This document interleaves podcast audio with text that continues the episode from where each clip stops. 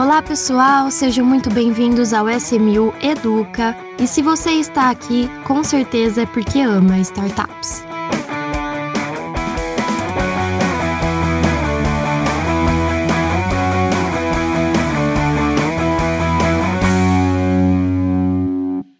Olá, ouvintes do SMU Educa. Hoje a gente está aqui para mais um episódio com dois convidados muito especiais. O Rodrigo Carneiro, CEO do SMU. Tudo bem, Rodrigo? Olá, Marília, ouvintes, tudo bem? Tudo certo. E o Eduardo Proença. Tudo bem, Edu?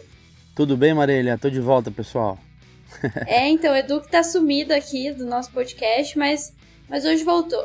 Hoje está aqui para falar com a gente sobre por que devemos investir em startups agora. Então, queria convidar vocês dois para trazerem a visão de mercado de vocês, a visão é, de bolsa visão de retorno para o investidor. Então vamos lá. Vamos começar aí, Rodrigo, fazendo a abertura do tema sobre por que estamos no momento certo de investir em startups. É, acho que agora, acho que nunca tivemos um momento tão bom para investir em startups. Acho que primeiro, na verdade, investir em startup, basicamente você está investindo em tecnologia, né? É, nós temos startups disponíveis, né, com base tecnológica que estão realmente, já é uma realidade, já estão realmente conseguindo criar novos mercados, novos consumidores, estão atacando monopólios, oligopólios né, e cadeias pouco, pouco produtivas, é, lançando novos produtos, né? E de uma certa forma a tecnologia, os softwares estão comendo o mundo, né? Então basta ver aí o que, que aconteceu aí com distribuição, você já consegue ter produtos que você recebe em casa é, no mesmo dia, ou então no dia seguinte, logo pelo primeiro horário, coisa que era inconcebível. E, por outro lado, você também consegue investir nesse tipo de empresa, o que também antes não dava. Isso antes estava extremamente restrito aí.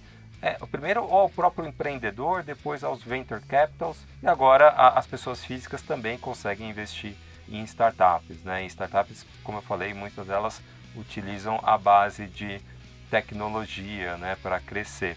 E eu trouxe um, um dado aqui importante, que é quando você olha a bolsa de valor, né? Quando você olha a bolsa de valor americana, por exemplo, de 12 anos atrás, acho que vocês já devem ter visto esse gráfico aí, ele rodou pelo, pelo, pelo, pelo Facebook, pelo Instagram, etc., que mostra aquelas barrinhas crescendo, mostrando quais eram as maior, maiores empresas e quem tomou o lugar de quem, né?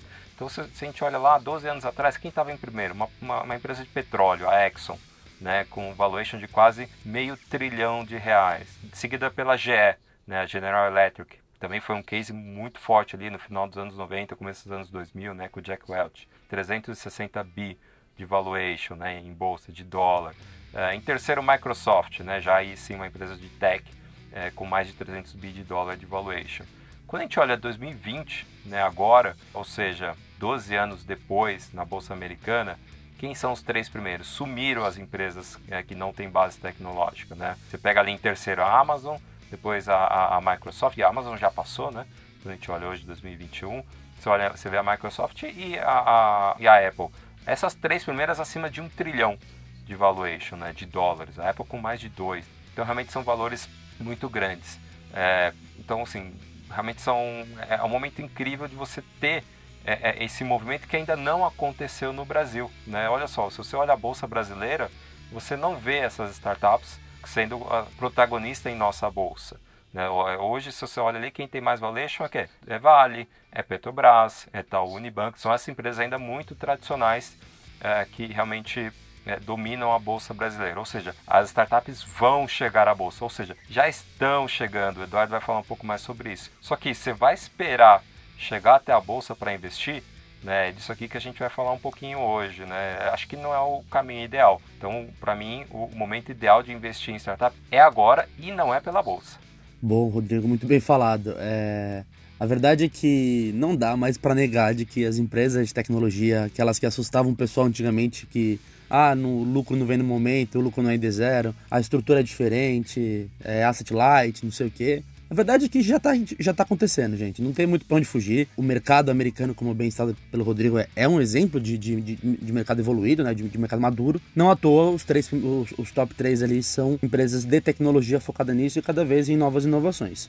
No Brasil, isso também está acontecendo. Nós temos uma participação significativa entre top unicorns em relação ao mundo, né? Temos cases brasileiros bem fortes, mas no nosso mercado interno, ou seja, principalmente na nossa bolsa de valores, isso não é uma coisa que está evidencialmente clara e nem convincente a, todo, a todos os investidores. O Brasil tem aquele ponto de que ser, ser, um país um pouco mais conservador, né? Então, durante muito tempo, as pessoas nem a bolsa olhavam. Isso a gente vem ver mudando ao longo do, do, dos, dos, anos cada vez mais. Acredito sempre a tendência é que isso continue a evoluir, né? A busca por risco, a busca por, por retornos que antes eram, eram os passivos de renda fixa.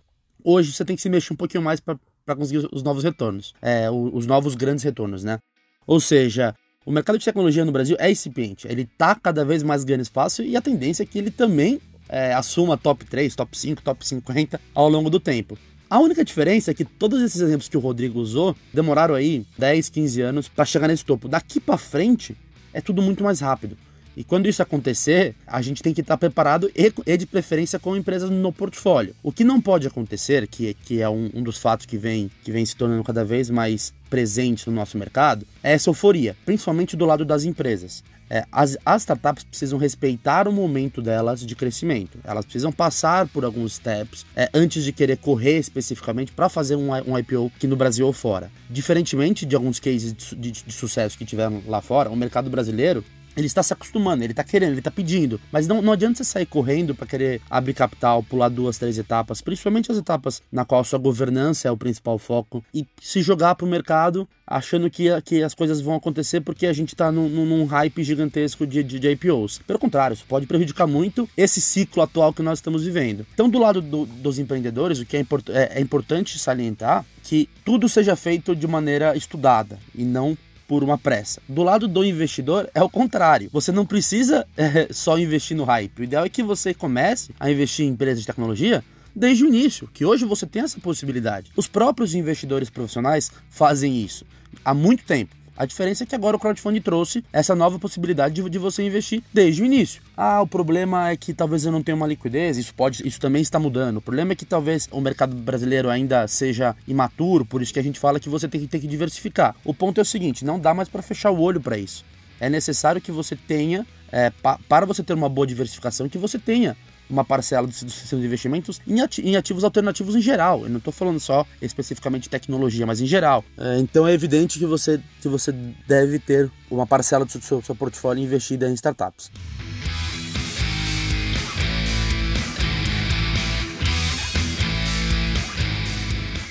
É, Edu, Rodrigo, vocês trouxeram muito bem aí essa questão da, das fases de vida, né, de, vamos dizer assim, de uma startup. E eu entendi muito bem que existem as, as melhores fases para você entrar, mas eu queria que vocês contassem um pouquinho melhor, explicassem um pouquinho melhor pra gente quais são, quais são essas fases e como que o investidor pode analisá-las para ver quando ele, ele quer entrar.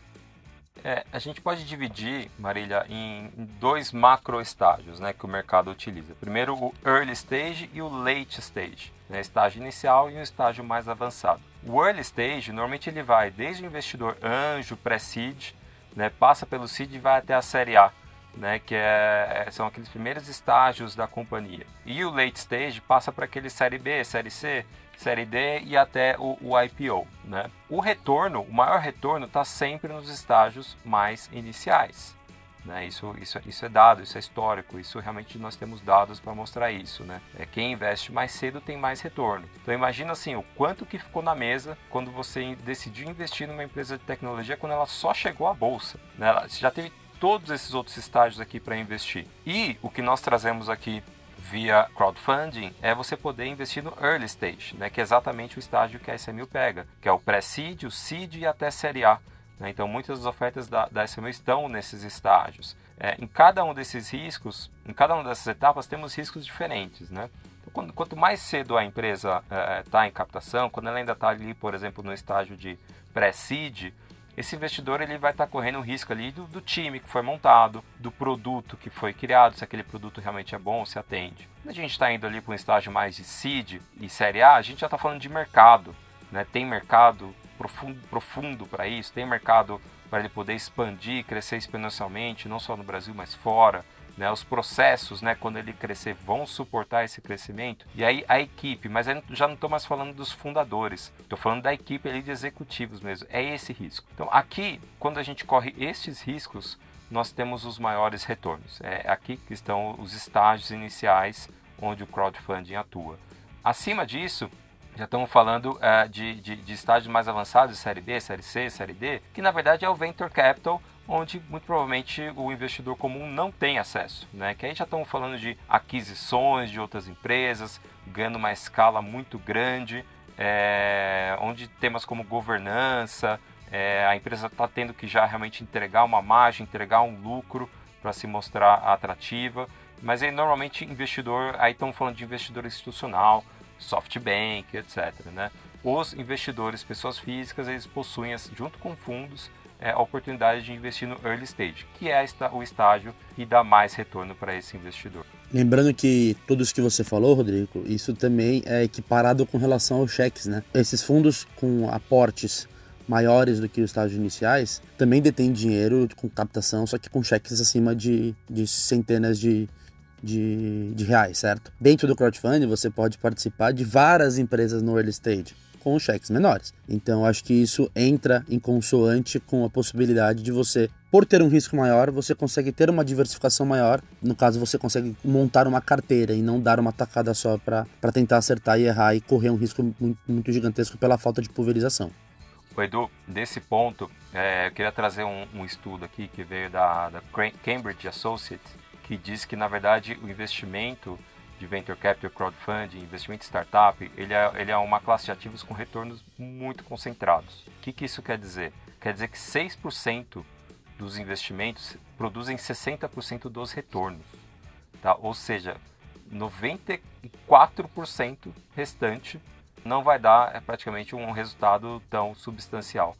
É, isso quer dizer que é necessário uma diversificação Tá? Então é muito importante ali, por isso que a SMU investe em todas as ofertas que estão na plataforma é, e nós temos ali uma, uma, um grande volume aí já passando aí da quase 40 empresas investidas aqui junto com a gente é, de diversos setores e para o investidor ter acesso a ativos é, é fundamental, né? Então você ter acesso a plataformas que analisam as melhores oportunidades, analisam os melhores empreendedores, né, e você ter acesso a essas plataformas com track record comprovado, ou seja, que já tiveram êxito, que já tiveram várias ofertas né, concluídas com sucesso, é um diferencial. Então, ter acesso nesse mercado, é, democratizar o investimento em startups faz toda a diferença.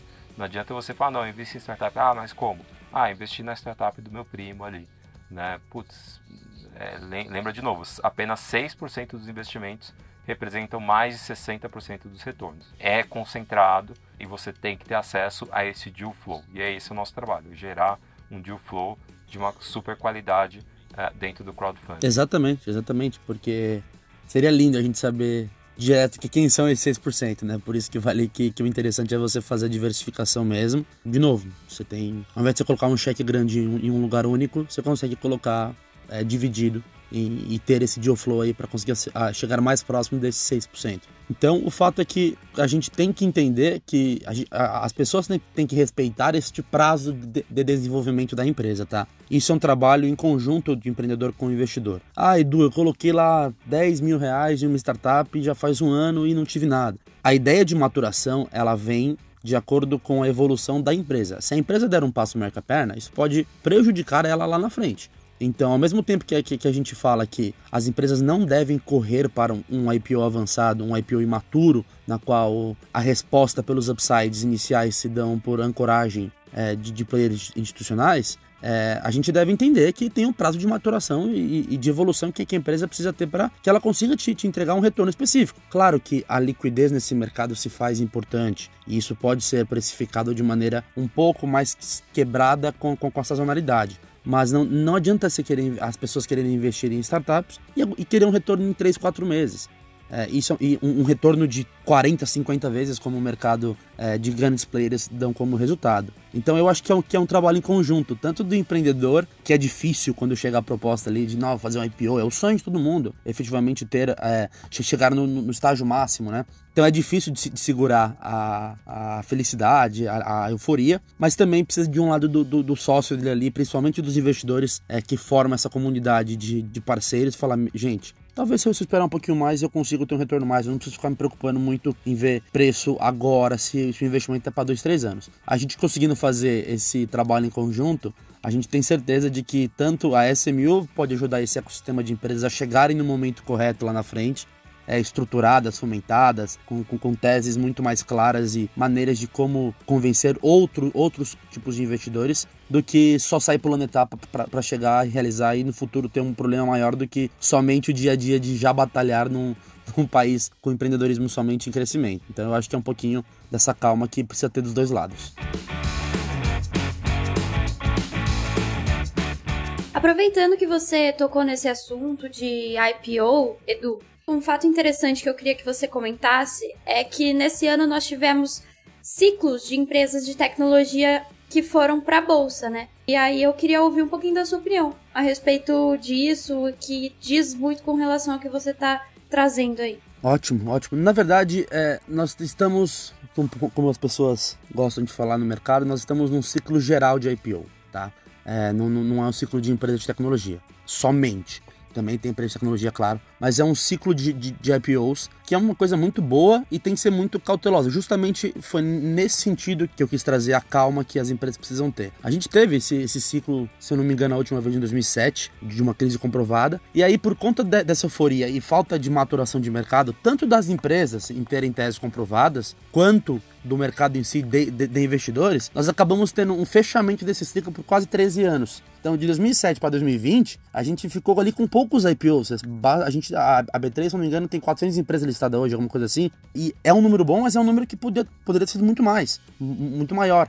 Então, a retomada desse ciclo do, de, de IPO, ela tem que ser estudada, ela tem que vir é, de, de maneira estruturada e por empresas que estão estruturadas naquele exato momento. Então, não é que você, não é porque você não fez o IPO agora que você perdeu esse ciclo fechou e acabou. É pior você fazer um, um, um IPO sem, sem uma estruturação e pronta para isso do que você fazer um IPO forçado, porque se a gente pegar o, o, o as cotações atuais das empresas que correram esse risco, o resultado não é agradável para nenhum dos dois lados. Nem para o empreendedor que se frustrou em relação à bolsa e muito menos para o investidor que está lá, está guardando, está se sentindo frustrado. E claramente a gente vive um momento que, que não tem como você colocar na régua em relação a nenhum outro período, que é o momento da pandemia. Então o mundo está tá receoso, né? Apesar de, tar, de estarmos líquidos, o mundo está receoso. Então são inúmeros fatores que você tem que dosar ainda mais antes de falar, não, eu vou abrir capital, eu vou me tornar uma, uma, uma empresa listada, seja Brasil, fora do Brasil, e vou aguentar esse tranco aí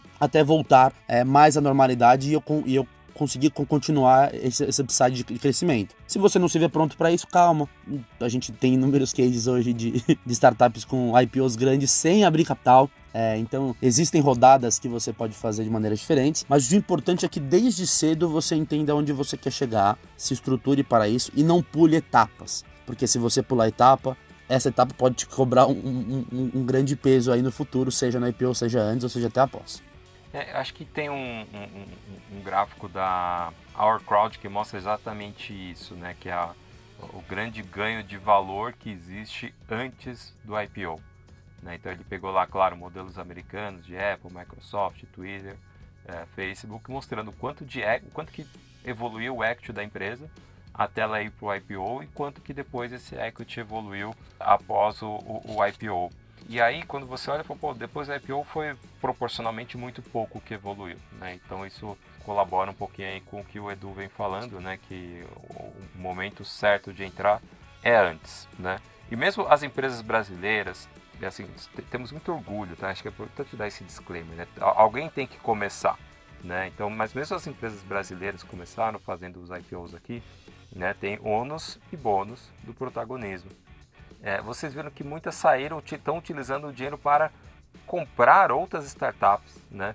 O que isso normalmente é, é algo que é feito é, em estágios anteriores, em séries, em, em séries D, E, F, G, H. Normalmente é isso. É, normalmente isso ocorre antes do IPO, né? Essas aquisições tão em lote. É claro que depois do IPO você pode eventualmente ir lá comprar alguém que é estratégico, mas você vê é, startups que parece que pegaram o dinheiro para fazer é, compras que às vezes de negócios completamente fora do core business da empresa, o que é o que é estranho. Para mim me soa estranho, né? Me soa que parece que pô, eu preciso agregar mais valor aqui porque esse meu valuation aqui não sei não, né? Então vou, vou atrás de outros negócios, né? Vou atrás de uma diversificação de criar conglomerados. Eu acho que acaba distorcendo, tá? Na minha visão. Então, para mim, isso é um sinal, na minha visão, isso é um sinal de que a empresa talvez tenha ido muito cedo para a bolsa. Né? E quem sabe, se não houvesse ali uma outra bolsa, uma bolsa mais específica de tecnologia, assim como tem no mercado americano, né? uma, uma Nasdaq brasileira, é, essa história não, não, não fosse diferente. Né? Ela poderia ser diferente, aí sim. Né? E até porque o investidor normal de bolsa não está acostumado com esse tipo de empresa, né? ainda tem um educacional muito longo. Então, alguém tem que realmente começar essa história, mas é, eu acho que é, é, é, os investimentos em startups anteriores à, à bolsa vêm crescendo, né? eles vêm de uma certa forma cobrindo esse espaço. E, e, principalmente quando a gente compara com o mercado americano, né? Você olha que em 2016, é, aqui no Brasil, a gente não chegava nem a um bi de dólar de investimento é, em startups aqui via crowdfunding, venture capital e anjo. Né? A gente olha 2020, é, chegou ali quase a 4 milhões de reais. 2021, no primeiro semestre, já bateu 5, já bateu 5 milhões de dólares. 5 bi de dólares, desculpa. É, só no primeiro semestre, ou seja, já bateu 2020. Mas quando a gente olha isso em proporcional ao PIB, não chegamos nem a 0,2 do PIB. Né? Quando a gente olha nos Estados Unidos, é, o investimento em startup é quase, um, é, é quase 1% do PIB. Né? Então, falando 0,8 ali já em 2021, que são os investimentos uh, uh, uh, em startups no estado, no, no, no, nos Estados Unidos. Ou seja, a gente tem pelo menos aí um espaço para crescer de 4 a 5 vezes mais do que a gente tem aqui, o que é incrível, é essa oportunidade. Então, meu, meu recado é, a hora de investir agora, não espere isso crescer, né? Fala, ah, não, putz, mas agora que cresceu que eu vou investir, putz, talvez seja tarde demais. Né? O momento é agora, temos as ferramentas, temos a segurança da CVM, temos é, pessoas investindo junto com vocês, né, que é, são as plataformas que investem junto. Eu acho que o momento é exatamente agora para você aproveitar. É, e, e, as startups brasileiras, elas estão trazendo algo assim, elas estão mais globais, né, elas já estão nascendo aí com uma visão é, de expansão muito grande, que coisa que não existia antes, né? Antes os empreendedores brasileiros falavam, ah, não, vou investir no Brasil porque o Brasil é muito grande, é suficiente né, completamente diferente das startups da Europa, de Israel, que se eles crescessem, que criassem produtos só para Israel, seriam muito pequenos, já, já, criam, os, já criam os produtos para o mundo. Então, o Brasil está começando a pensar dessa forma, né?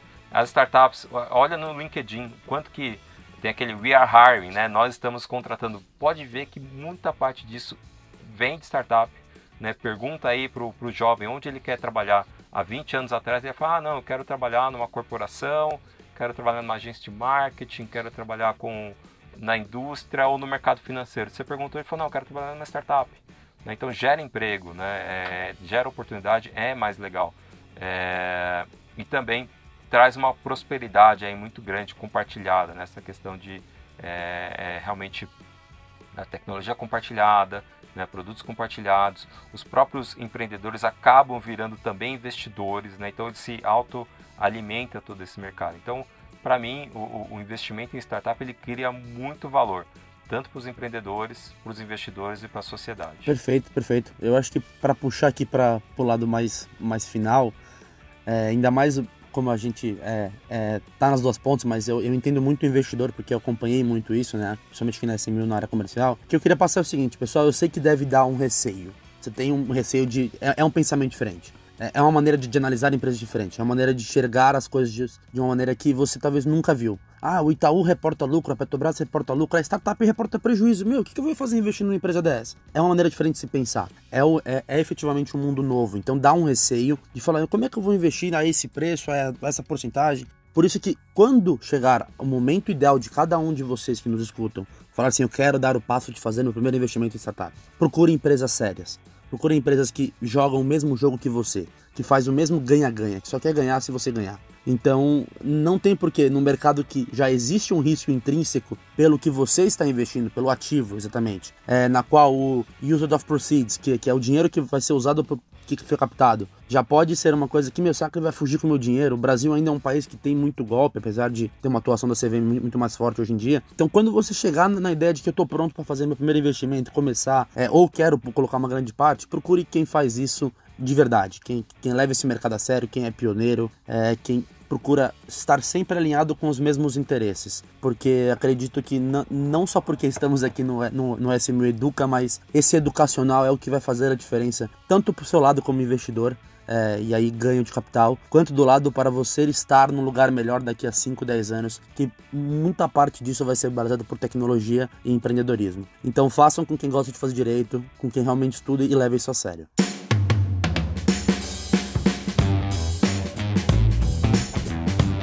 Bom, resumindo tudo que a gente tá conversando até agora, invista com S1000. Não, tô brincando.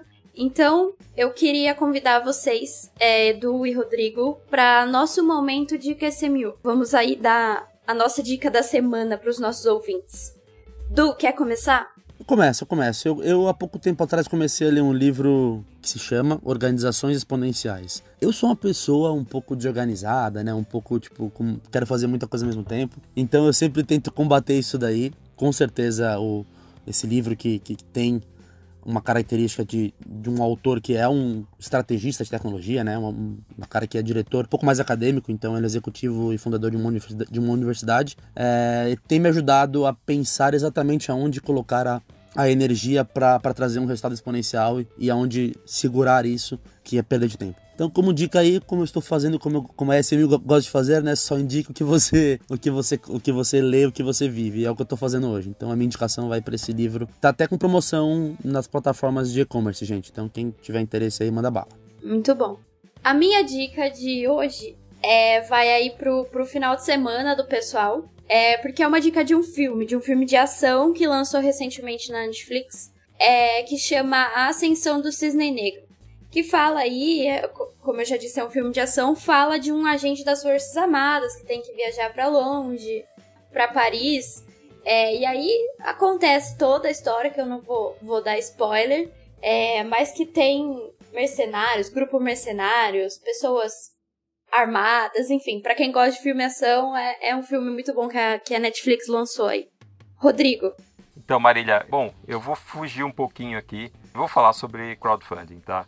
A minha sugestão é o guia do crowdfunding de investimento, tá? É um guia que a SMU fez, é, ficou bem legal, a gente deve atualizá-lo frequentemente, tá? E aí conta todo como é que foi o crowdfunding no primeiro semestre aqui no Brasil, fora do Brasil, principais rodadas, principais setores, tá muito legal, tá? Isso vem da nossa área de dados, né, que é SMU Data Flops, tá? E a gente realiza pesquisas aqui o tempo todo, né? Temos um banco de dados muito interessante, tá? Então, você vai entrar em investir.smu.com.você, né, VC, barra e tracinho book. Tá? Eu vou repetir aqui. investir.smu.com.vc barra e book, né, com tracinho entre o i e o book.